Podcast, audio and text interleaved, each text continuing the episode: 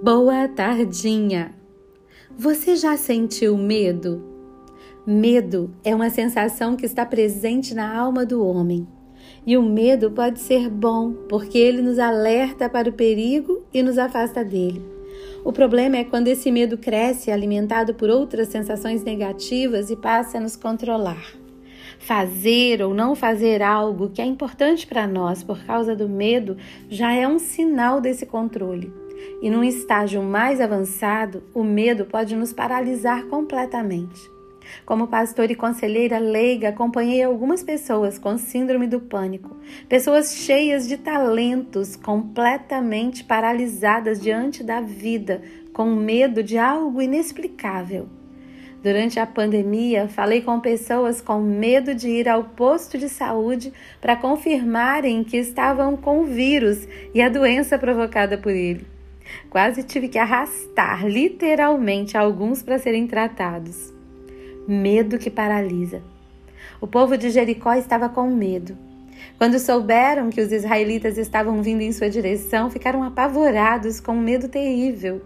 A fama de um povo escravo do Egito que tinha derrotado seu opressor e ainda tinha afogado no mar todo o exército inimigo já tinha chegado em Canaã.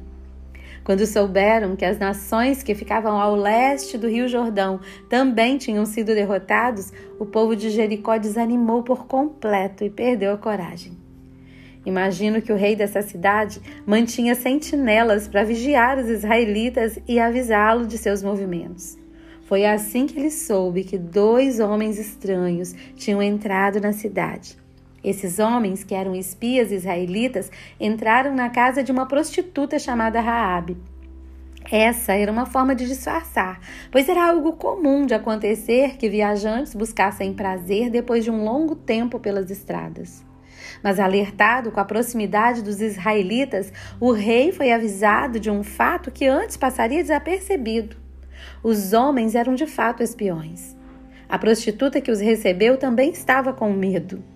Mas apesar do medo, ela não se deixou controlar, controlar por ele. Corajosamente fez um acordo com os espiões. Nelson Mandela disse certa vez que aprendeu que a coragem não é a ausência de medo, mas o triunfo sobre ele. O homem corajoso não é aquele que não sente medo, mas que o conquista. Ao pensar na atitude de Raabe, vejo que foi exatamente isso que ela fez. Ela usou o medo como ferramenta para triunfar e apesar dele. Foi por medo de morrer junto com a sua família que ela se informou sobre o povo de Israel, soube que ele vencera a maior potência bélica daquela época e que vinha em sua direção. Em sua pesquisa, ela descobriu que aquele povo tinha um Deus poderoso, o Senhor que era Deus acima nos céus e embaixo na terra. Ela descobriu que o Deus dos israelitas não era um Deus distante que não se importava com eles, mas um Deus que descia na terra para lutar por eles, fazendo coisas extraordinárias e inexplicáveis aos olhos humanos para salvá-los. Rabi creu nesse Deus, mas ele não era o Deus dela e ela nem sabia como fazer para que ele o fosse.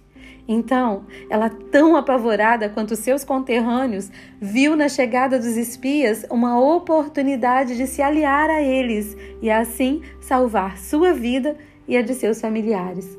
Sua coragem a levou à decisão de ficar ao lado de Israel e de fazer aliança com Yahvé. Sua fé resoluta resultou em sua justificação até hoje ouvimos contar sua história.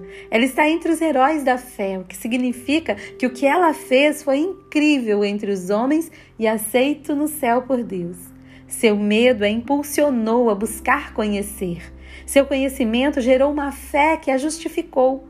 Por causa de sua fé, Deus conduziu os espias até sua casa. Afinal, eles poderiam ter entrado na casa de qualquer outra prostituta. Sua fé frutificou, resultando numa transformação de vida. Raabe casou-se com um bisneto de Arão e foi trisavó de Davi. Consequentemente, ela estava na linhagem de Jesus. Uau! Qualquer uma daquela, qualquer um daquela cidade tinha possibilidade de agir como Raabe. Deus, em sua graça e sua misericórdia, resgataria a qualquer um que o reconhecesse como Deus e com ele fizesse aliança. É normal ter medo, mas o que você tem feito com o medo? Seja forte e corajoso como Josué. Seja forte e corajosa como Raabe. Eles triunfaram sobre o medo. Eu sou a pastorinha Magá, de Sião e do Ministério Bálsamo de Gileade. Amo vocês.